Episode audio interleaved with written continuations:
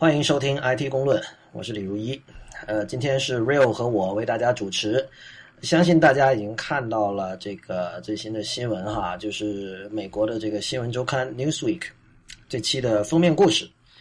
号称把自己把那个比特币之父，也就是这个我们称之为中本聪 Satoshi Nakamoto 这个 ID 背后的人物挖掘出来了。但这件事情呢，就是非常的戏剧性。如果有听众不知道的话呢，我稍微解释一下，在过去。多少个小时啊？Real 三十几个小时里发生的事情，两天之内吧，反正对，就是完全像坐过山车一样。首先就是大概就前天或者昨天哈，就是我们网上就是爆发这个新闻，就是他们说 OK，我们找了，我们知道中本聪是谁，我们知道 Satoshi Nakamoto 是谁了。然后怎么知道呢？就是这个 Newsweek，它这期的封面故事做了这个专题，一篇很长的文章，呃，英文单词一共四千七百个。我们这这个四千七百个英文单词的文章要比四千七百个汉字的文章要长很多啊！这个在这种哪怕是这种周刊写长文的这个杂志里也算是长的了。OK，那么很劲爆嘛，对吧？嗯。然后写了一大堆，就是他说他说这个人呢是一个住在呃美国西岸洛杉矶的这个东北部有一个小城叫 Temple City，这个人住在那里，然后是一个六十多岁的一个日本老头啊，大概就是这样。然后呢？这件事情发生之后，大概是之后十几小时，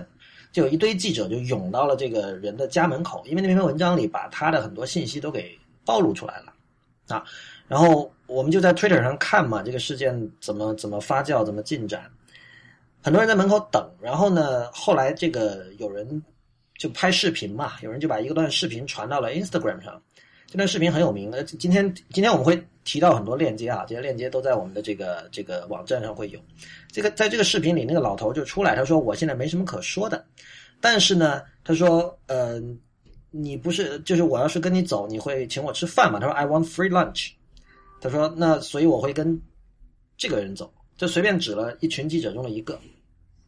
然后呢，这个人这个记者好像是美联社的，结果就是很快的，美联社就。发了一篇稿子，说他们跟这个老头就是被 Newsweek 那篇文章称为是比特币之父的这个人，呃，进行了两个小时的独家专访。然后这个人完全就否认说自己是比特币之父。所以这个事情，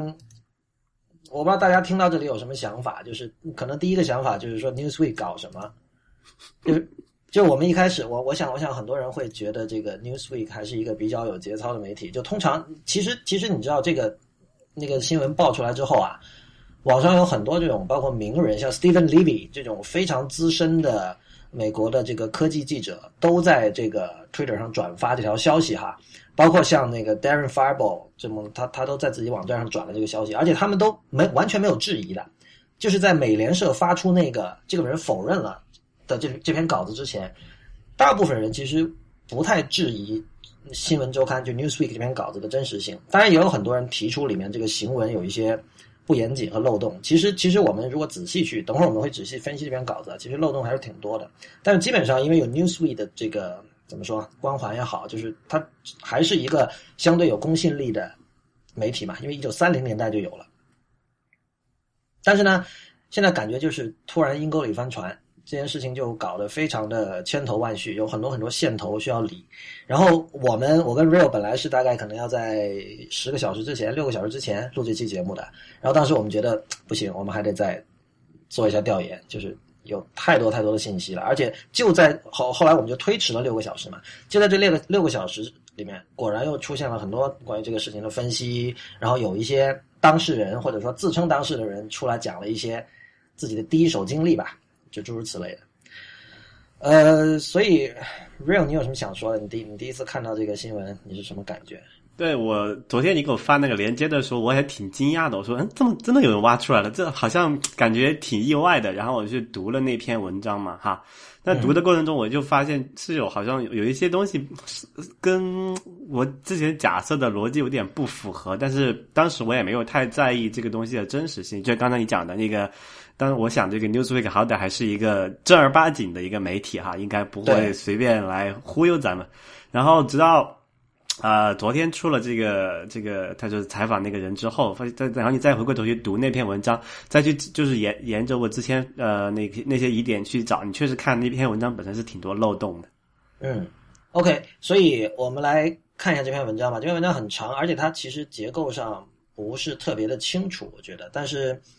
你觉得最大的疑点是什么？我觉得这里其实有很多地方他说的是很令人生疑的，比如说哈，他在文章开头有写到说。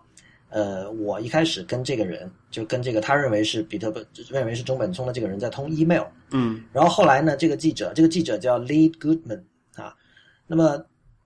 Goodman 这个记者就说我要跟你打电话，这其实是一个很有操守的新闻记者会做的事情，就是他会觉得只是通 email 这件事情不靠谱嘛，因为你知道这个 email 的话，你其实没有办法验证。跟你写 email 的人是谁？那如果你能听到他的声音，然后有个号码的话，呃，这个可信度会提高。但是呢，这个这个人，那个那个就是被他视为中本聪的那个人，就说我不愿意打电话。然后这个记者就跑到人家家里去了，就跑到人家家里去，然后那个人就就那个中本聪就不不愿意跟他见面。我我们呃为了讨论方便，可能暂时就称那个人为中本聪哈。虽然现在我相信 real 你也是更多的倾向于说，其实这个人。很可能不是真正的中本聪，或者说我们不知道。但是这次，但不过他真的叫中本聪。不，他对他他本名其实确实是叫 Satoshi Nakamoto，但是呢，他因为很早就去了美国，他在美国一般用的那个那个名字就是 first name 是 Dorian，他自己改了个就西化的名字嘛，叫 Dorian Prentice 是吗？对，就比如说像那个像像我叫 Lawrence Lee，但是。其实，比如说我要入住酒店的话，那我肯定我护照上写的是如一，R U Y I，就大概是这个意思吧。还得那么法定的名字。对，所以他跑到人家家里去了，然后那个人不肯见他，不肯见他呢，他报警了。对，他要报警了。然后有两个警察来了嘛，嗯，就是在警察在场的情况下，这个记者就 Lee Goodman 跟中本聪去聊两句，然后这时候中本聪说了几句话，这几句话也就是大家在转发这篇文章的时候最喜欢引用的，他就是说。呃，这件事情跟我已经没关系了，啊，然后呢，就是说，所有这些事情我已经交给其他人了，然后他们现在负责这个东西，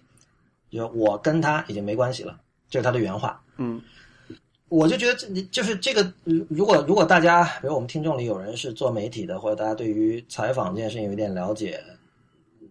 应该会觉得这样的一种取材方式会有问题哈。这是狗仔队嘛？对，而且就是说。在这篇文章里之后，我们看到就是这个这个记者本身他透露自己的一些信息，也会让人觉得很很可疑。比如说，他说那个，他说这个这个中本聪是喜欢玩那个玩具模型火车，喜欢买那种火车。嗯，这个首先这一点就很符合一般人对于日本人的想象啊，宅男啊，这个先且不提他。然后他说他是从他呃买火车的一家店那里取得这个人的 email 地址的。对，这个这个就是我只说呃，值得就是当时就是就是什么 red raise a red flag，就是让我生疑的一点嘛，因为我们知道就是。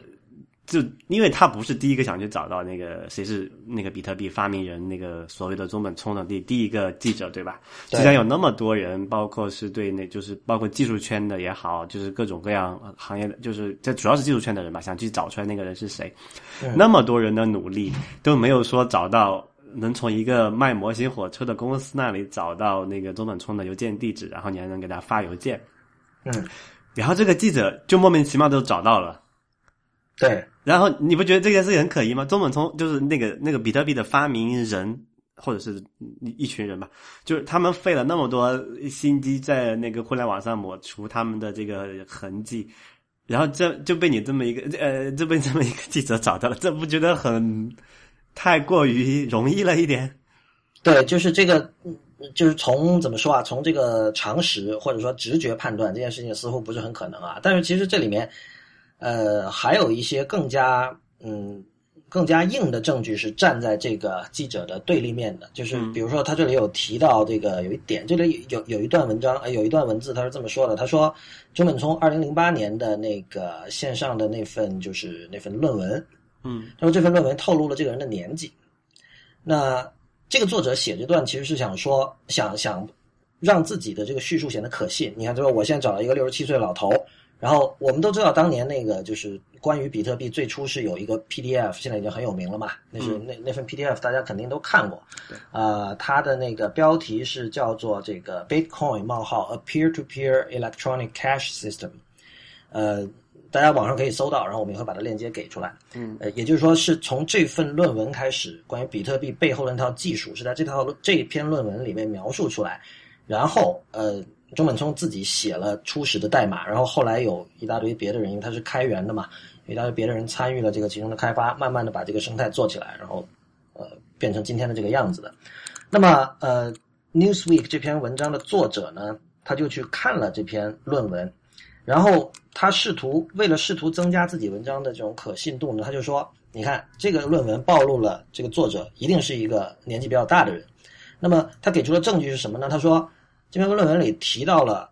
disk space 磁盘空间，他认为这一个措辞很古怪，因为他说，我其实我不我我不太看得懂这个 Goodman 这里指的是什么，但是我能确定的是一点，这个人一定不是一个对技术很了解的人。对，就我我在看那篇文章的时候，我就跟那些吐槽这一段话嘛，我还把这段话复制下来。我说这个记者完全不知道他在写什么，就他那他那个记者的意思就是说。呃，因为我们知道现在，因为我们硬盘都很大嘛，所以从来没有人就考虑过做东西的时候，就他觉得啊，从来没有人考需要去考虑这个磁盘空间的问题。然后他那篇那段话还说，这个比特币这篇论文引用了另外一篇更早的一个文章，是一九五七年的。然后他就同他就用这个描述来间接的印证说，这个中本聪的年纪应该是一个稍微大一点的，因为他他才知道那些过去的事情嘛。对，然后这件事情就很搞笑，这件事情就完全暴露了这个这个这个 Newsweek 这个记者对技术的无知吧，可以这么讲。对，所以 disk disk space 在里面它指的是什么？因为你是你是你是看过这篇文章的，real 我知道，就你以前也看过，不是说今天出了这个事儿你才会去看。对，所以就我也就我因为我之前看了那个比特币的那篇论文嘛，所以我才回来看那个 dis，就是他他说到这个 disk space，我我我我就知道他是指的哪一件事情。嗯，然后呃，给没有看过的刚听众朋友大概解释一下，就是说在那篇论文的第七节里面啊，那个就是。中本聪这个比特币的作者用了两段话的文字解释这个比特币这个算法对这个就是存存储空间的这个需求的一个预估吧。嗯，这个所有的算法设计，你肯定都不可避免的要思考两个问题啊。第一个问题我们叫做呃时间复杂度嘛，time complexity 啊，这个大概就是度量的说你这个就是如果翻译成大白话来讲，就是说你这个算法能跑多快，大概就这个意思。然后另外一个维度就是考虑你这个算法的这个空间复杂度嘛，叫 space complexity，就是说你这个大概的对应，就是说你可以这么理解，就是你这个算法这个程序在运行的时候需要占用多少的这个内存空间。或者是你这个程序需要保存什么样的数据，大概需要需要占用多少的空间？就这两个维度是非常基本的一个算法设计者需要考虑的问题。呃，然后这个作为一个这个比特币这么一个比较庞大的算法，那你想它它的设计初衷或者这个这个结构就就是要求在每一个参与比特币这个节点上存储整个比特币从一开始到将来的所有的啊这个交易的信息嘛。那么很自然的结果就是，你你必须要保证你这个你这个信息的增长速度是是一个合理，就是可控的范围内。比如说，我们可以设计一个很很很，就是说很幼稚的一个算法，但是它可能对那个磁盘空间的需求度是每天增加十个十个十个 G。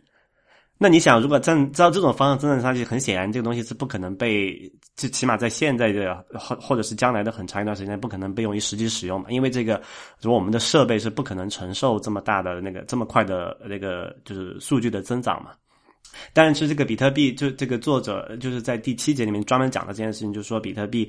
的设计就可以，它因为它是只只需要占用非常非常少的磁盘空间，而且这个磁盘空间还是可以，就是说。呃，可以被一定程度上是压缩吧，你可以这么理解，或者说是精精简掉不需要的一部分。那么，就这就是非常好的一个一个设计，因为就说那就说明它这个算法对这个空间复杂度的要求不高，所以这是一件好事情。然后，作为一个呃一个算法的作者，在文章里面去解释这个事情，这这是理所当然、天经地义的事情。但是这个这个这个 Newsweek 这个记者却拿这件事情来来来证明说，这个比特币的作者去关心这么一个啊、普通人普通用户不会关心的问题，是不是显得他太古董了？对，就是就是我们知道，因为技术变化很快嘛，所以确实有一些词和术语在今天已经不太提了。但是，但是连这个 disk space 这个词到基本上，即便即便是到现在，它也并不是一个古董的词汇啊，它不是一个像软盘啊或者是磁带机这种一些古老的词汇，对吧？它是一个很常见的词汇。是，但我们就看到，就是其实这个就是这个记者他做事情应该说不严不严谨的地方，就是说他应该对自己的嗯技术能力有了解，但他显然是要么是高估了自己对技术的理解，要么就是说他觉得没关系，他觉他就他从纯粹从一个语文的角度来判断这件事情。但如果说是一个合格的记者的话，你知道这个好歹这是篇论文啊，是篇计算机科学的论文是吧？嗯，就是你你你好歹你找一个顾问去问一下，是吧？你你你你找，比如说你你，我相信他肯定有这种资源的嘛。对，无论是这个他们这个杂志本身有合作的那种，就是这种各种顾问，还是他自己可能有朋友刚好是学这个的，你问一下都好啊。如果我写这个稿，我问一下你啊，real 对吧？对，就是就是呃，但他没有做这样的事情，而且他是很武断，或者说甚至是很草率的，把这个 reclaiming this space 这这这这两段话解释成呃用可以用来证明这个人年纪会比较大。我看到那段话的时候，其实我对这篇我这个做这个记者本身的这个能力，或者说这个对技术的理解，就其实已经就没有什么可信度而言了。呃，但其实这我，然后我之后我有查了一下这个记者的，他的叫做 Lee 叫 Lee Goodman，他的一个背景嘛，然后他其实啊、可能这样说会不会冒犯到很多人，就是是一个文科生。呃，记者是文科生本身没有任何问题的，这就我刚才讲的，就是说你你不懂你可以问。对，这就是有有两个问题在这里面。首先一个，呃，如果就在我们在他他写的，你可以这么讲，他写的是一个他跟技术有关的报道吧，你可以这么理解。因为他这个他要去采访的一个人，或者说他为什么采访这个人，是因为这个人在他不是因为这个人本身要怎么怎么样，而是说这个人做了一件技术上很不得了的事情，所以我们去采访他。那你可能要你要去了了解，你要对这个相关的技术有一定的了解，对吧？或者说你你就算你自己不懂，你起码要像刚才你讲的，你需要找一个呃对这个呃这个这个技术有一定了解的人帮你做这个叫做 proofread，就是叫什么试阅试读还呃，是？就是就是那个叫什么呃审读，对对对，就是说你你需要人帮你去看那个，而显然你说他写出这种东西来，就明显是没有经过这么一个过程的嘛，对吧？呃，这其实就反映了另外一件事情，就是说我们现在有很多呃，不不管是国外也好，国内也好，都有这么很多这个媒体的这个从业人员，他们去写一些针对技术的文章，但是他们本身对这个技术的理解可能又是比较呃肤浅的嘛。那么在这种情况下，你去怎么去把握这么一件事情？那如果你自己不能短期内提高自己的这个技术上面的这个知识，或者说这个就是说呃相关的这个理解的话，那你可能必不可少的，你是要找一个合格的人去做这个，帮你做这个审读嘛。我觉得这里几个问题啊，首先就是说，记者一定是杂家，他一定不是求深度的，这个是嗯没有办法，你不可能希望记者对任何领域都有很都有专业人士那样的深度的知识，而且你也不应该有这样的期待。嗯呃，因为你知道这几年我们看到很多这种新的媒体形态的发展哈、比如像 Quora 和知乎这种，就强调说我是这个业内人士，我是 professionals，、直接来跟你讲这个领域的事情。比如最经典的例子，现在 Quora 上我问一个关于 Skype 的技术问题，然后这个 Skype 的前任的 CTO 就出来跟我回答。那一般人会觉得哇，这样的文字会比任何记者能够写出来的都要好看的多，是吧？嗯，但其实是不是真的是这样？就是呃值得怀疑的。就是说，首先呃，专业人士他是那个领域的专业人士，但是写新闻报道本身也是一种专业。换言之呢，他们未必有这种把呃某一个很深入的领域的一个专门性的一个问题，用一种呃容易接受的方式讲给普罗民众听这样的一种能力。那么，其实这个就是记者的工作。但你刚才说那个也是绝对正确的，在理想的状态下，呃，记者是应该跟一个跟一个或者多个这个 expert 保持一定的这种联系，然后就是可以做这种事实查证，或者是这种审读的工作啊、呃但是其实，在实际的这种新闻实践里，很多时候他没有时间这么做。你知道？对，就就我就觉得就是这样子的，就是他这个出的太急的，很急的感觉，你觉不觉得？说到这个，其实就要涉涉及另外一个话题啊，就是这期的 Newsweek 不是普通的任何一期，这是对 Newsweek 这个杂志来说非常呃重要的一期。怎么说呢？就是 Newsweek 是一九三三年成立的，但是在二零一二年的时候，这份杂志决定把纸刊停掉了。我现我家里还藏有当时它最后一期啊。它的最后一期，最后一期印刷版是二零一二年十二月三十一号出的，我当时在北京买到的。这这期的这个封面就是他们在那个纽约的那个总部大楼的图，然后上面有一个 hashtag，就是有一个标签，就前面有个井号，后面写着 last print issue，这三个字是连在一起的，因为我们知道，就就是在 Twitter 上，大家用这种标签是不不在单词之间留空格的嘛，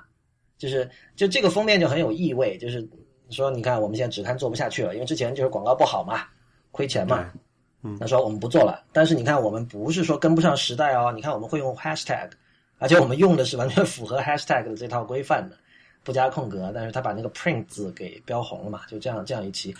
但是呢，呃，后来就发生了各种并购重组，就是它它的网络版仍然留着。就二零一二年底的时候，印刷版停了，但网络版一直网站一直是留着的。但是呢，二零一三年八月的时候，有一家叫做 IBT Media 的媒体公司，又把呃 Newsweek 从另外一家叫 IAC 的媒体公司那里买回来了啊。那买回来之后呢，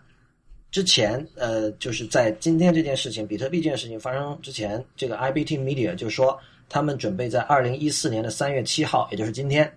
重新开始印做印刷版的 Newsweek，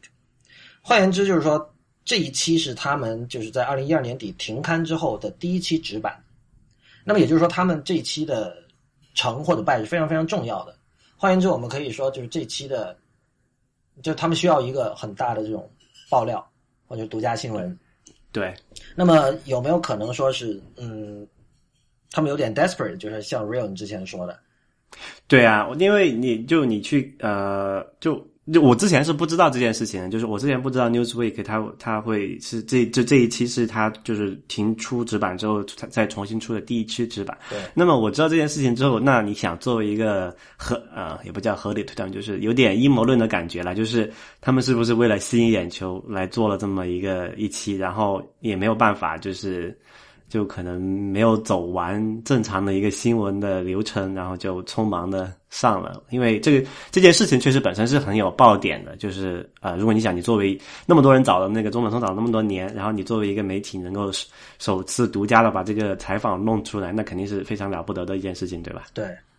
我不知道你有没有看那个，就是 Felix Salmon 这个人他在路透社写的一篇，路透社的博客上写的一篇这个文章。呃，这家伙我关注很久了。对这个人，我觉得他他把整件事情梳理的比较清楚，而且我觉得他最后那个那个结论跟我我我比较同意的。首先，嗯，呃，就是现任的 Newsweek 的主编就 Jim Impoco 是他以前应该是《纽约时报》吧，他以前的老板，嗯就他以前的上级。所以呢，他就讲说，其实我们从 Newsweek 这篇这篇报道里是看不出任何确实的证据证明这个 Dorian Sakamoto 就这个六十几岁老头就是呃。真实的中本聪的这点，其实在他说之前，当然网上有很多，包括像很多技术论坛，像这个 Hacker News，还有很多其他地方都有讨论，包括 Twitter 上也有很多人指出了，就是说这篇文章其实没有切实的证据。我相信，对，我相信大家也可以从我们刚才这个分析里可以看出，我们刚才指出其中几个漏洞哈，但是其实还有很多的，包括那个关于他的这个英文水平的这种这种讨论和那文章里也有涉及，然后这个和这个和那个当年那篇论文里面。就是那个论文是用很流畅的英文、很正、很地道的英文写出来，但是这个老头他的英文能力显然是不行的。在跟这个记者做采访的时候，当然你你可以说哈，你你因为现在我们没有任何证据，我们可以说这个老头他就是有这种能力，他一个人扮演两个角色，他他能写出很流畅的英文，但是他也可以就假装这种事情不是没有发生过，因为我们知道上世纪呃九十年代的时候有当时网上有一个著名的这个怎么说啊，他是。他也不是黑客，但是他就是一个一个虚拟的一个一个 ID，这个他有很多很多名字，其中一个比较好，他有很多名字，那个就像乱码一样，还有一个名字是从那个杜斯妥耶夫斯基的那个卡拉马佐夫兄弟里的一个角色拿出来，是一个俄文名字，很长，但他比较有名的一个名字叫 Anti Orb，那么 Anti Orp 他就是没有人知道他的身份，但他写过很多这种跟电脑音乐和这种视频创作相关的软件，当时都很知名哈。但是没有人知道他是谁，没有人知道他是男是女。然后他就是他喜欢，他很喜欢 troll，就他会经常去论坛上说一些很疯癫的话，让人觉得这个人是个白痴。但是同时呢，他也能够用非常流畅的英文写出论文。所以，其实从零九年、一零年的时候，我第一次知道中本聪这个事情的时候，我觉得这个人感觉跟那个 Anti Orb 很像。当然，我也没有，我无意去去研究这两个人是不是同一个人啊。其实，我我是觉得这种匿名的人物保持匿名状态挺酷的。但是，对。那么说回这个问题，就是说，呃，当然有那种可能，但是基本上呢，你可以看到，就是说，其实 Newsweek 掌握的并不是事实，而是一种假说。对，就是说，你你。我们现在看完 Newsweek 的文章，我们如果反向工程一下，去我们想一下，他往回推，他们掌握了什么东西？他们掌握那些线索都只是都不是硬的证据，因为你 OK，你说啊，这两个人都是日本人是吧？然后刚好他名字也一样，那对啊，你你如果把我们过去几年知道的事实和 Newsweek 的这篇报道揭露出来东西比对一下，它可以是中本聪，也可以不是，两种可能性基本上是均等的。所以这种情况下，你很难说它是或者不是。我们其实是处于一种不可知的一种状态。但是因为 Newsweek 要重新开始印刷，他们需要这个这个独家的劲爆的新闻，你感觉他们有点就是脑袋被冲冲昏了，就觉得算了吧，反正反正这事儿大家搞不清楚，我们就当它是好了。那这种做法就非常，就是其实是没有很没有节操的一种做法。因为你你如果可以这样做，那什么都可以，就是那。你的底线就被大大的怎么说啊？大大的是拉高了还是降低了？底线降底线降低了，底线被降低了。对，就是如果这样的话，那新闻就太好做了。那么我们在这个这这个新闻学里，或者说在历史上，我们知道那么多伟大的记者，他们花了这么多的功夫去写出的那种呃非常详实、详尽，而且是就是严谨的那种新闻，那样的一种 journalism 的一种理想，就完全被。就踩碎了呀！就说我们现如果现在这么搞都可以的话，所以这个事情其实最终感觉就是 Newsweek 他为了抢新闻，最终倒是被自己被反咬了一口，而且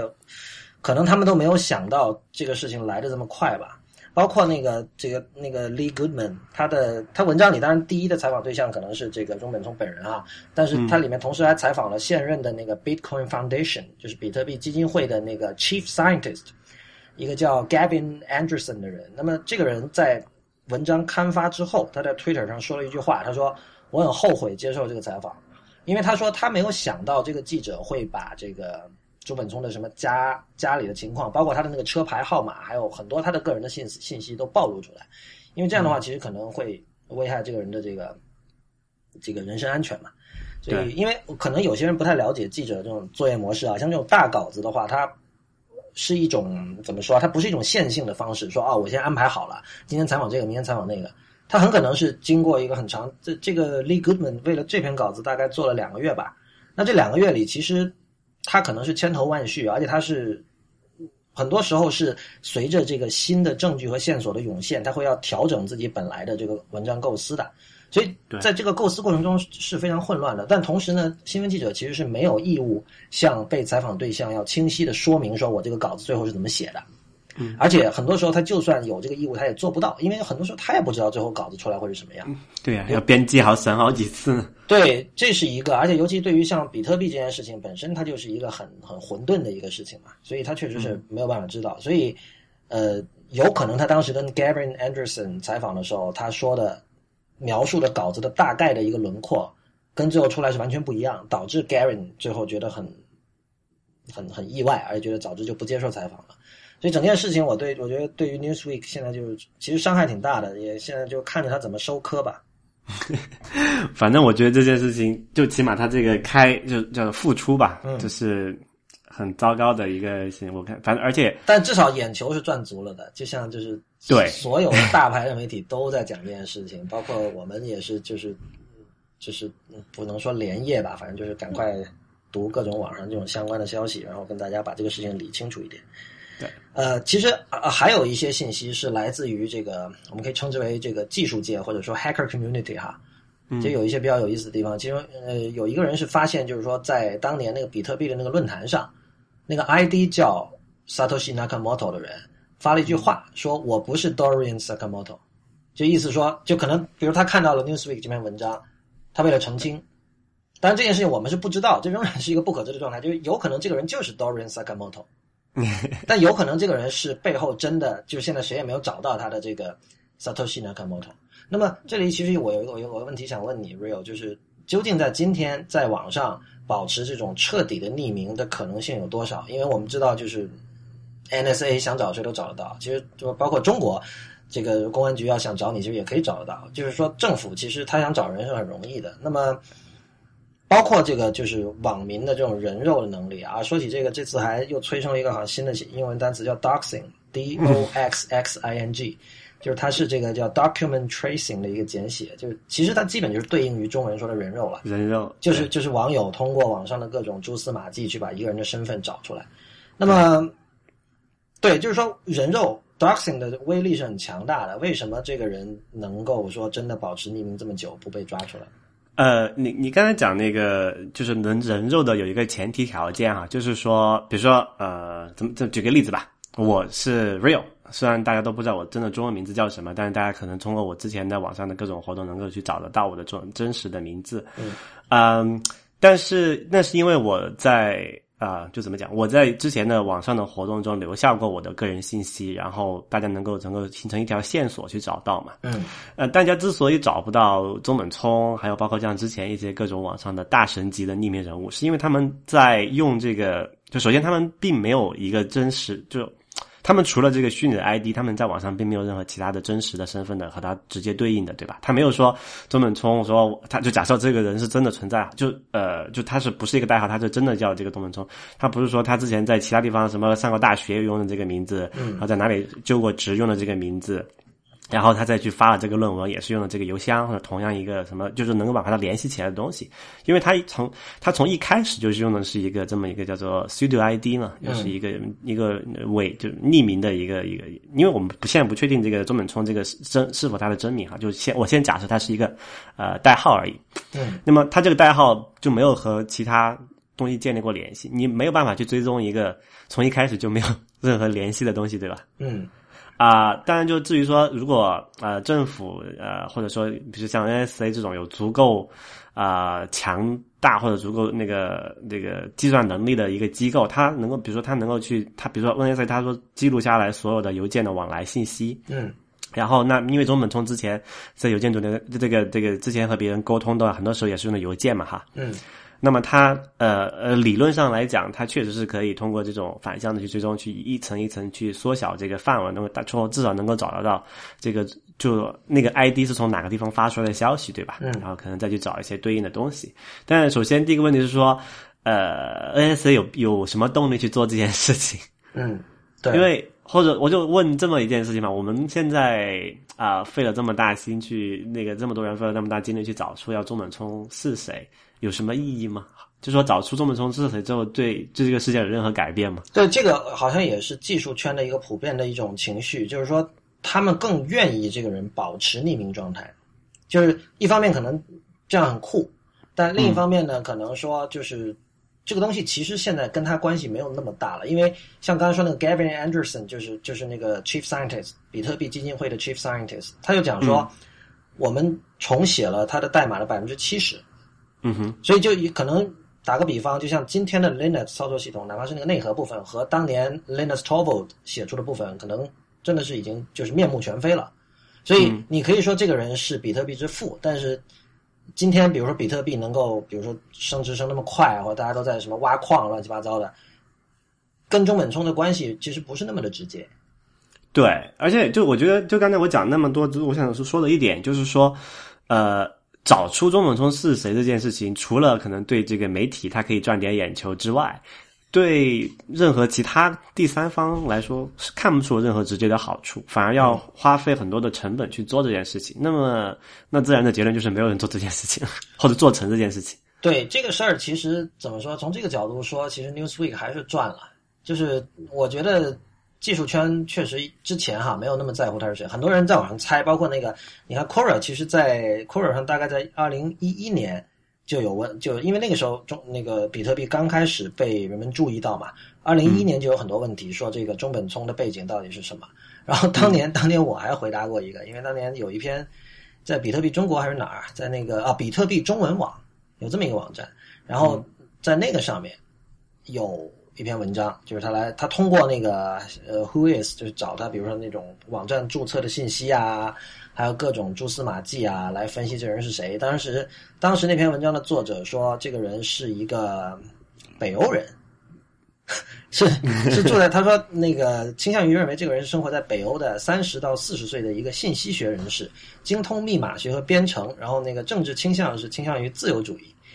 呃，对，所以当时我们就猜过，然后后来其实慢慢的，比特币，呃，作为一种投资工具或者也好，或者作为这种虚拟货币也好，渐渐变得更加的成熟了之后，就没有太多人去关心这个人是谁了。说真的，然后 Newsweek 这件事情呢，一下子使得至少在这个 geek 这个圈子里，可能很多人以前不看 Newsweek，这次都看了。所以我讲嘛，就是自从就今天我才知道这个 Newsweek 是这个等于他们是副刊的第一期，然后发了这么一篇文章，然后我就我就我就我就说这个他的动机是不是不太纯？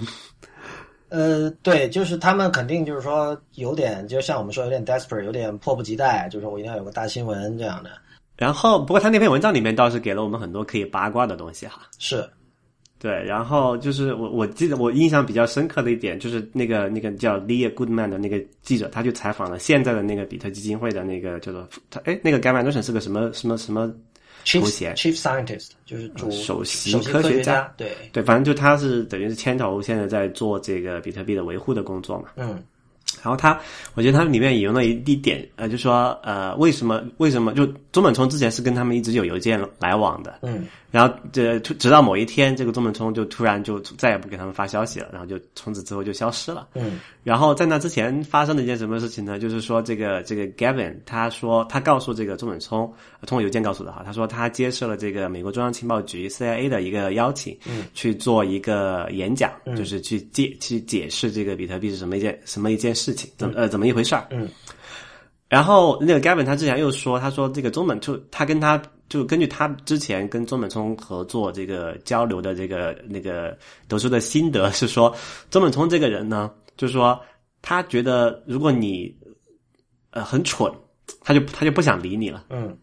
就是对智商低的人缺乏容忍嘛，对。对，然后然后你觉得你把这三件事情联系到一点，你不觉得很有意思吗？嗯，就是说。呃，中本那个，因为我们知道这个中本聪他做这个比特币，可能很多人就怀疑他是因为对这个政府这种大机构，还有这个特别是金融系统，他是不信任的。就是一个左派，就是觉得对资本主义非常自由主义的一个人。对，然后我们又知道这个像 NSA 啊、中央情报还有 CIA 这种中央中情局这些机构是。对这个个人的自由、个人的什么隐私的保护，因为周本聪他是一个非常注注重保护个人隐私的人嘛，这个我们就已经不用不言自明的一件事情了。但是像这个 CIA 啊这些机构，其实是对个人隐私，就美国公民也好，或者世界公民的个人隐私是有很大的侵犯的嘛。嗯。然后这个 Gavin 就接受他们 CIA 的邀请去做一个演讲。嗯。然后那你想，然后然后之后这个周本聪就不理他了。嗯。那你觉得是 谁蠢？对啊。所以我觉得这件事情很有意思，是这这些方面的八卦，我相信未来几天就还会有，甚至就是等大家听到我们这期节目的时候，可能已经看到很多新的八卦了。那今天下午我们看到的那个 Hacker News 上有一个呃比较特别的，就是有一个人说他的太太见过这个，就是 Newsweek 上称之为中本聪的这个人，因为 Newsweek 把这个老头的照片贴出来了嘛。嗯，因为这个人呢，他是两千呃二零一一年的时候，他在那个纽，他太太在纽约布鲁克林开了一家卖这个 crab 是什么可丽饼的一家小店。我觉得就是煎饼。呃，crab crab 确实叫可丽饼，好像啊，不管了，反正不知道我不知道中文叫什么，就是吃的这个一个食品店吧。对，然后呃是实体店来的，然后当时他们可能觉得比较酷或者什么，他就劝他太太说，你可以接受用比特币付款，然后他太太同意了。当时呢，就是他说他们就推出了一个套餐，呃，有一杯喝的，有一个 crab，还有一个不知道什么东西，这三样东西加起来卖一个比特币。当然，在今天的话，这个就是超贵的价格了，就三四千人民币了，大概。对，呃，那么但当年哈，就两千零一年的事情，然后还一开始二零一一年，二零一一年，啊，对，二零一一年，然后对一开始没有什么人买，很长时间都没有人来用比特币买，然后后来有一天有一个日本人来付钱了，那么他当时是来了实体店，然后他拿出这个智能手机，然后扫了二维码，就是因为他们把他们的那个比特币的那个地址，钱包那地址做成一个二维码嘛，他扫然后付款，然后他听说这件事情，他就说那个跟他老婆说，你要跟那个人拍个照啊，这是第一个合影留念。对对对，第一个用比特币来我们这里付钱的一个顾客，然后他老婆就提出了这个请求，然后那个日本人呢就拒绝了，而且他说他脸红了，然后很礼貌的拒绝了，就是说，因为这个比特币呢是一个强调匿名的这样的一种呃密码货币，那么呢，呃，他希望保持低调，就不想让别人知道是谁，好就走了。结果呢，今天这个 Newsweek 的报道出来之后，他把这个人的照片给他太太看，太太说这就是那天来买可丽饼的那个人。嗯，就这这这个故事非常好玩，就说上面有很多人评论说，那这个就证明了这个这个叫我们现在我们为了区分一下，我们 Newsweek 报道这个人叫 Doria，然后我们把那个中满聪就是还是就叫还称为那个比特币的作者哈，他就说这个 Doria 他这昨天还是今天在美联社的采访，他否认自己知道他他他就否认自己有拥有比特币或者是知道比特币是个什么样的东西吧，嗯。然后呢，下面就有评论说：“那你看这个人，他一一年的时候就花过比特币了。他今天在那个美联社的采访，肯定是在说谎。然后就说这个就证明了这个 Doria 就是中本聪本人。嗯。然后下面又有人说：这个这这不扯吗？那个你的你你一个首先说这件事，说这个 Doria 三年前在那里买了一个饼的这个人，嗯，这个都你都没验没法验证他的身份，对吧？”对，然后，但这个人他后面又讲，他说我我我我刚才讲的就是我愿意讲出来的全部信息了，就是你要多余的信息我不会给，就是我他说我很尊重这个中本聪，就真正的中本聪，不管他是谁啊，就是我我我很尊重他要保持匿名的这种愿望，所以我不会再透露别的东西。但是其实也有人提出啊，就三年前的面孔，你今天真的能记得住吗？这是第一，第二就是说这个欧美白人去看亚洲人的面孔，本身他就不是那么擅长分辨的。反过来也是一样，对，就是大家看自己种族以外的人都觉得哦，就是除非你看了很久，一开始都觉得大家都长得一样，所以这件事情就是确实也有可疑之处。当然也不排除说这个人的太太她偏偏就是一个，比如说她可能是什么亚洲学研究专家，然后她的记忆力超好，她是这个脸盲症的反面，这都有可能。但是就跟刚就跟 Newsweek 那篇文章一样，这一切都是处于一种不可知状态。对，呃，而。至少，我觉得这个人他是在 Hacker News 发东西，他并没有说要把自己的东西呈现出一一种这个严谨的新闻报道的这种面目。但是 Newsweek 那篇文章其实是以严谨新闻报道的面目示人，但是他又没有能够给出足够的这种证据，呃，他的行为也没有能够有足够的说服力，让别人相信他的严谨性，那确实就很有问题了。对他等于就是说，他找到一个在呃，从他们的角度，就作者这个就这个记者的角度来看，是符合中本就传说中这个比特币创始人中本聪的这个。身份的这么一个日本的老头，然后他们就从这种种种迹象去认定说，这个日本老头就是啊这个中本聪本人。当然，你们我们从这个他列举的证据，可能你单方面的看，确实还是蛮觉得还蛮有说服力的。首先，第一个，这个老头的他他列了好几个比较主要的证据吧，哈。首先，第一个，他真名就真的是叫就本名真的是叫中本聪。然后我觉得这不是证据，证据啊，就是当然我就是我我们会就是会列，你就你就听完这些他列举的也不叫证据，就是这些事实嘛，就是就是比较倾向于站，就是让让人觉得 Newsweek 的这个就可能有十有八九，他他觉得是十有八九是这样子的。对。但是就是这证据包括哪些的主要的一些证据，我们可以就可能如果你看不到那个 news 那那 week 那篇文章，因为本身也比较长，可能也没兴趣看哈。那再给你大家可能就听收音机嘛，就简单讲一下，就是他有一些什么样的呃这个就间接的这个证据指向说他们是这么认为的哈。所以就首先这个人本名确实叫中本聪。嗯。啊，然后这个人，呃，这个年龄感觉也符合那个中本聪之前外界猜测的中本聪那个那个年龄段，就是一个相对比中中老年一个一个人吧，哈。对，而且他也确实参与过一些美国政府的一些呃比较机密的一些工程项目。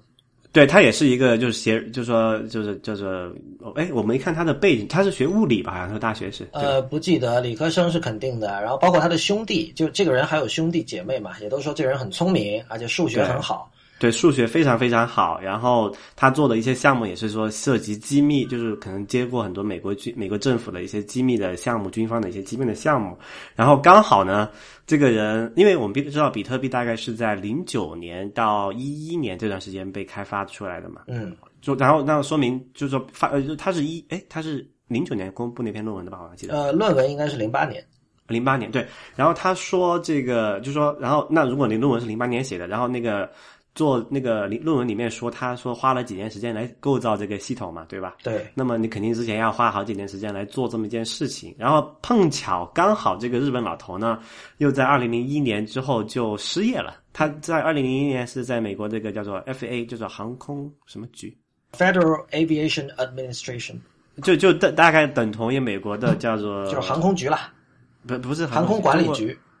民航总局，对，民航，对对，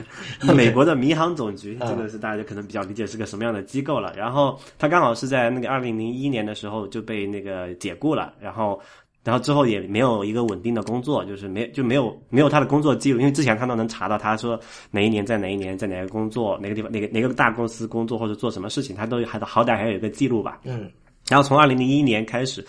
到那个你，就这这个人就突然就从这个公众领域就消失了，然后不知道他干嘛，嗯，就刚好这些就吻合嘛，然后符合这个人物那个中本聪这个人物的个性，就是那个时间线是是是 match 的，然后就通过这些种种的这些呃这个迹象嘛，然后他就他们倾向可能十有八九这个资本老头就是中本聪的，他们觉得耶。终于挖到这个金矿了。对，但其实他们没有想到，这这件事情其实非常吃力不讨好。就是说，你你想哈，就是这事情出来以后，你不禁会想说，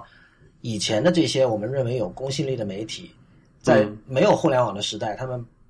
写出的报道是不是也有很多就是漏网之鱼？其实也是假的，因为当时没有互联网，你没有办法这么方便的去查证各种东西嘛，而且也没有办法就全球的网民一起来做这种工作，所以。而且却偏偏他这次去处理的又是一个一个线上 ID 这么一个本身就是一个非常 digital native 的一个人物，就你，然后他他自己又不懂，对，就说你比如说你是报道这个像类似什么什么水门事件这种，比如说你报道政治的新闻，那可能那些政客本身也不太上网的。那么换言之，你在实体世界的这种人脉关系，以及你对实体世界的一些规则的一些一些感觉的判断、一些直觉，那就很有效。但是如果你本身你对于线上世界，的呃原理规则和游戏规则，你是没有感觉的。就你甚至是一个不怎么上网、不怎么玩论坛的人，你对技术也不懂。那么你处理这种事情，就是这本身就是我觉得是选了一条很很艰难的道路吧，来来做你这个这个复刊之后的第一期的这个大专题，所以有点吃力不讨好，我感觉。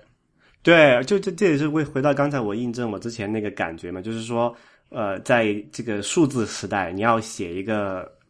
关于这个数字，就你可以说讲比比特币是一个相对比较专业的一个技术的一个领域，牵涉到密码学，然后各种呃加密啊原啊有之类的身份验证的原理。你要写这么一套东西，然后你要去证明这个人就是那个创始人，你没有一个很好的技术背景去理解这件事情，你是没有办法去做到这件事情的。我相信，哪怕是在现在，大就是很多媒体人看了这篇报道之后。他都不知道去怎么去证实这个中本聪，就是打算哪怕他找到真的一个老头，他怀疑那个老头就是这个中本聪本人，他都没有办没有办法有写出一个具有公信力、具有说服力的呃一个文章去去证明他就是中本聪本人。对，为什么我为什么我讲这件事情呢？首先，我们来看哈，因为刚才我们也就是也也谈也谈到过，中本聪这个 ID 从一开始就是一个就是一个匿伪伪匿名的吧，就是匿名的一个 ID。嗯。就你并没有办，没有从来没有人见过，或者说就没有在比特币这个圈子里面没有一任何人见过周满聪本人，或者跟他说过话啊，通过电话什么的，都只是通过这种线上的文字的加密的沟通。然后他所有的通讯方式都是通过这种各种加密手段啊之类的，你反正是找你是找回不到他本人的嘛。嗯。那么，那那我们现在问这么一个问题，那你作为一个记者，你应该就是说，或者你作为一个正常人，你怎么去判定？他说，假设这个老头，就算他承认这个 Doria 老头，他说我就是中本聪本人，我们怎么样去相信他说的这句话？因为我也可以可以说我我是中本聪啊，但只是大家没有人相信而已。他他的那个什么 PGP 钥匙是公开，他那个公公钥是不是在网上有啊，还是怎么？就找他拿那个东西签名是吧？那样这应该是最可靠的验证方式。但这这这只能证明。某一个人拥有这把私钥，但不能证明这个拥有私钥那个人一定是中本聪本人，对吧？对对对，就这还是有一层这个不确定的因素在里面。但是好歹就是说，起码从技术上的角度来讲，我们比这个记者他能证明的事情又更加确信的，对，就比现在的状况要可信度要高得多了。对对，就所以所以，我我为什么就是我刚才我们讲这个费了这么多时间来讲这么一个例子，就是说在现在这个时代，你要去做。这就密码学，因为密码学本身是一个非常晦涩、一个难懂的一个领域。刚才我们都已经尽量用大白话把这个东西呃浅显的解释了一遍，但是其实里面涉及的数学原理，包括一些什么可信啊，还有包括一些概率的一些东西，其实是很难。很难给一个普通人，哪怕是一个受过高等教育，但只要他不是这个密码学这个领域的人，哈，嗯，就就其实很难解释清楚或者很难呃理解的明白的一件事情。所以，呃，这就对我们所有所有的新时代的这个媒体人提出这么一个挑战吧，就是说你要去报道这么一件事情的话，那你不又不具备这个一些相关的知识，你你从何入手？我觉得这其实不是新的挑战了，就是说记者啊，他总会面对很多自陌生的知识的。这个在前互联网时代，在前个人电脑时代一样会是这样。比如你要去报道一个医药公司的事件，是吧？比如你要报道一个跟化学相关的事件，你比如你要报道一个跟建筑相关的事情，这都涉及专门的这种呃所谓 domain knowledge，就专门的领域里的知识，对吧？对。那你作为记者，你已经很忙了，你不可能去什么修一门课这种，这绝对不可能的事情。所以而且不不一定学的不一定学得会嘛。对啊，对啊。所以这种情况下呢，你是要呃说你确信的。我觉得什么东西是可以确信的，这是一个基本的逻辑常识吧。就好像说，刚才你提出了这篇文章里，呃，有很多这种特征是和我们知道的 Satoshi Nakamoto，呃，就中本聪是相符的。但是这个逻辑关系并没有成就，并不是说这这不是一个充分条件嘛。对，因为他只能证明周周本聪本人具有这些特征，但你不能说具有这些特征的人就是周本聪，他犯了，对他犯了一个致命的逻辑错误。对，而且这个并不是很深的逻辑错误，这是一个挺低级的 逻辑错误。所以，呃，我觉得这种事情其实就是说，你作为一个记者，并不是说你要真的去去无所不通，这是不可能的。但是你至少要知道，就是说像这种基本的逻辑要搞清楚，然后呢，你要能够找到这个相关的专家，在有需要的时候给你提供一些的咨询服务。这就 OK 了，然后剩下就是当然你的写作能力，把这个事情说清楚的能力，然后怎么让这篇文章显得引人入胜，这些就是就是文学或者写作领域的事情。嗯，就简单来说，记者需要的是这样的一种素质，但是这次其实我们没有看到，所以而且我觉得这这单案件 出了之后，可能以后不会再有媒体愿意去碰这个事儿，太难了，真的太难。对，而且而且这个已经会把人搞皮掉了。就是说，对，大家都会觉得 Who cares？就是你 管你是谁啊，反正就是对吧？现在其实可能大家或者说，比如炒比特币的人更关心的是这个东西未来究竟是升值，就我能赚钱吗？这是他们关心的事情。然后参与这个这个这个编程，就是参与这个比特币的这个开发的这些人，可能更关心的是怎么提高它的这种安全性，维护整套系统。然后剩下就是我们这些看热闹的人。对，那看过我不不过我觉得怎么另外一点，我觉得呃，就可能以后还是会有人写的，因为人嘛总是很好奇的，对吧？没有这种事情，我觉得它的那个它的保质期是有限的，比如说那个 已经已经过期了，是吧？对，你想之前从网上消失的人，我想到两个著名的例子，一个是那个 Wide Lucky Stiff，就是一个在 Ruby 社区很有名的一个人，就是这个人是那种文理兼修，他自己画漫画。就是写了很多教小朋友编程的一些书，画了很多这种漫画书，然后他自己又写了很多那个 Ruby 的库 libraries，然后有一天突然就把自己所有的痕迹都抹掉了，GitHub，然后什么 Twitter 账号、网站什么全都关掉了，没有人知道他去哪。然后这件事情，因为因为这个人他的这个影响力和中本聪相比就差很远，所以主流媒体也就是没有不用没有想去理这件事情。那另外还有一个人是那个哎那个人叫什么？写那个。哦，Mark Pilgrim，啊，他是一个虚，他不是一个真人吗？这是一个真人，但是呢，他这个人好像以前是在 Google 的，然后呢，他大概两年前还是什么时候就突然消失了。他他写过几本书啊，一本叫这个 Dive into 啊 Python，嗯，他也写过 Dive into HTML5。对，也写过 Dive into HTML5，他他就有个 Dive into 系列，但是这个人呢，就是呃，他最早他有个他的域名叫 Dive into Mark，因为他叫 Mark Pilgrim 嘛，点 org 嘛。现在这个域名已经已经就是嗯已经过期了，可以买了，你去 GoDaddy 是可以买到的。然后他就是在两年前突然就是把自己所有痕迹就抹去了，然后这这个人其实没有完全消失。当年就很多人想找他，但是他后来看到很多人找他，自己出来发了一个声明，他说不要找了，这是我的个人的一个选择，反正就是我不想告诉大家什么原因，但是请大家尊重我的选择，就这样。他到现在这个人都没有重新浮现出来，就就所以他是之前是用实名在网上活动，然后突然消失了，对吧？事实上，你去那个你知道那个 The Setup，就是那个介绍大家用什么软件的那个那个那个那个那个域名叫 UseThis.com 嘛。他不是采访各种这个著名的程序员啊、设计师什么，就问他们你们用什么软件、用什么硬件。其中他有采访 Mark Pilgrim，而且这篇采访还是在的。你现在可以去 Mark 点 Pilgrim 点 UseThis 点 com 看到。然后这里他完全实名，有他的真人的照片。他是以前在 Google 工作的，他自己说嘛，他说我我以前是啊我在 Google 做这个 Developer Advocate，然后我写了很多这个这个开跟开源相关的书，然后我一直在推广这种开放标准。诸如此类，所以这个人完全是实名的，但是就是，而且他做的东西也很有意思。那突突然对，因为我知道他，我看过他那个 Dive into HTML5，那刚是刚出来的时候，就看的写挺非写的非常好。对，而且本身他那个在网上的那个 presentation，就是那个那个那本书，它里面就用到了很多他自己提到的 HTML5 的一些东西，包括他的那个他那个 Web，他对 Web Font 的运用，我觉得非常的精彩。对对，哎，我不知道，但那这个就比较有意思了。这个是另外一种案例啊。就刚刚我们强调，就是说之前像那个中本聪啊，还有像那个 Why the Lucky Steve 这两个人，都是没有在网上透露过他的真实身份。对，这是纯匿名。包括我之前说的 Anti-Orb。然后这个 Mark 呃 Mark Pilgrim 是之前是有实名出现，然后突然就从网上消失。但是他我看就他还是在。就有人知道他是在哪里的？不，他最亲近的朋友可能知道吧，但是就是网上这些这个他的粉丝他只是从网上消失而已。就这种其实就网络自杀了，属于 info suicide。对啊，对。呃，其实更早的时候我也遇到过别的朋友这样，像像这个大概二十一世纪初的时候，当时我们这个有个音乐论坛叫叫鹿鸣音乐，也叫中国音乐地灵网，当时是兰州的一个叫且哥的人，他的 ID 叫且哥，后来这个人某一天就是消失了。就有人说他被抓起来了，有人说什么，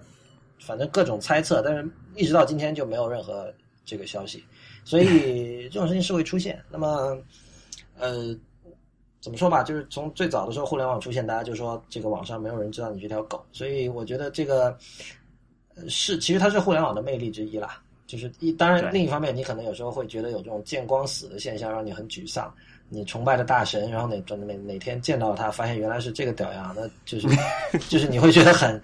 很丧气嘛。但是另一方面，呃，怎么说呢？就是我觉得今天上网的人，呃，很多他是他没有把这个互联网当成一个那种向外投射一个虚拟形象的一个工具。就今天很多上网的人，他是纯粹从这个很实际的考虑，比如我就是要买东西。我希望能够买到便宜的东西，对吧？比价，我在商店里看到东西，然后我去淘宝搜，或者说我是为了这个干嘛？我是为了打网络电话，或者我是为了用微信跟朋友联系，这种都是其实是实体世界的一种很正常的需求。呃，但是就是早期的时候会有更多的这种网民喜欢就是经营自己的网上形象，当然现在也有啊，但只不过现在上网的人多了，所以就是有各种更多样性的这种网上的行为。呃，但是我觉得这种。其实我我我觉得在网上经营形象这件事情是是很可爱的，而且就是说，呃，网络可以在一定程度上让你保持匿名这件事情，其实是一件好事。因为有很多人吧，他他有很多他很有才华，但是他其实比较害羞或者说是内向。那么如果他的这个他不太愿意用真实身份来说自己的一些看法、一些真知灼见，但是如果有一个网上 ID 把他。照着他反而就会比较能够畅所欲言，所以匿名性很多时候其实是让一些更好的一些作品或者文章被能够被创造出来。哎，这让我想起有一个很有名的呃，也不叫游戏吧，就是一个虚拟现实的一个网站，叫做 Second Life。啊，对，这个这个也是一个现在现现在还在嘛，就是还在啊，还还在还挺还还过得挺好，只是因为我们不混这个圈子了，所以觉得可能离我们比较远。但是你看它还是蛮有意思，就是它让你真的是让让很多人吧，就是说。怎么讲？就是可能很多人对自己、对真真实生活中的自己可能是不满意的，或者说是觉得他要体验一下另外一种人生是怎么样子的。但是你不可能说我真的去改头换面，明天就比如变性做一个女人，对吧？嗯。那他在这种虚拟的社区里面，他真的可以就改变，彻底忘掉他物理世世界中的一个身份，然后去做他内心想要做的另外一个人。然后其实你从某种角度上来讲，这些人在网，就是这些完全匿名的人在网上经营这么一个形象，其实他也就是无非是他过达另外一种人生。对，Second Life 的话，当年是其实他是想把整个互联网给三 D 化嘛。对，但是我我当年也关注过一阵，包括我有一个很好的朋友，后来去去了一家就是在中国想做类似的产品的一家公司，然后后来也没有继续下去。嗯但是就是反正什么东西一一旦涉及三 D，就成本会剧增啊。所以这个还是相对相对也要小众一点。不，现在已经不是问题了。现在现在它那种三 D 水平，很多这种显卡都跑起来完全无无障碍。对，我是觉得、呃。怎么说呢？在二零一四年的今天，还有像中本聪这种事情，其实我个人而言哈，我会觉得有点欣慰，就是这个让人嗅到了一点九十年代末的互联网那种味道，就是在当年呃，在网上要保持匿名，几乎是一种就是一件很酷的事情。对，就是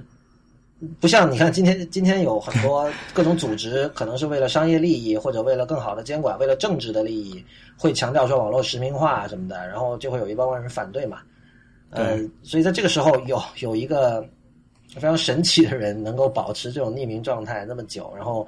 让一堆记者啊、这个技术圈啊，还有像我们这些看热闹的人啊鸡飞狗跳的，我觉得是一件 挺过瘾的事情。对，还有自由在。对，那好吧，这个我们这就是我们今天的这个关于比特币之父被 Newsweek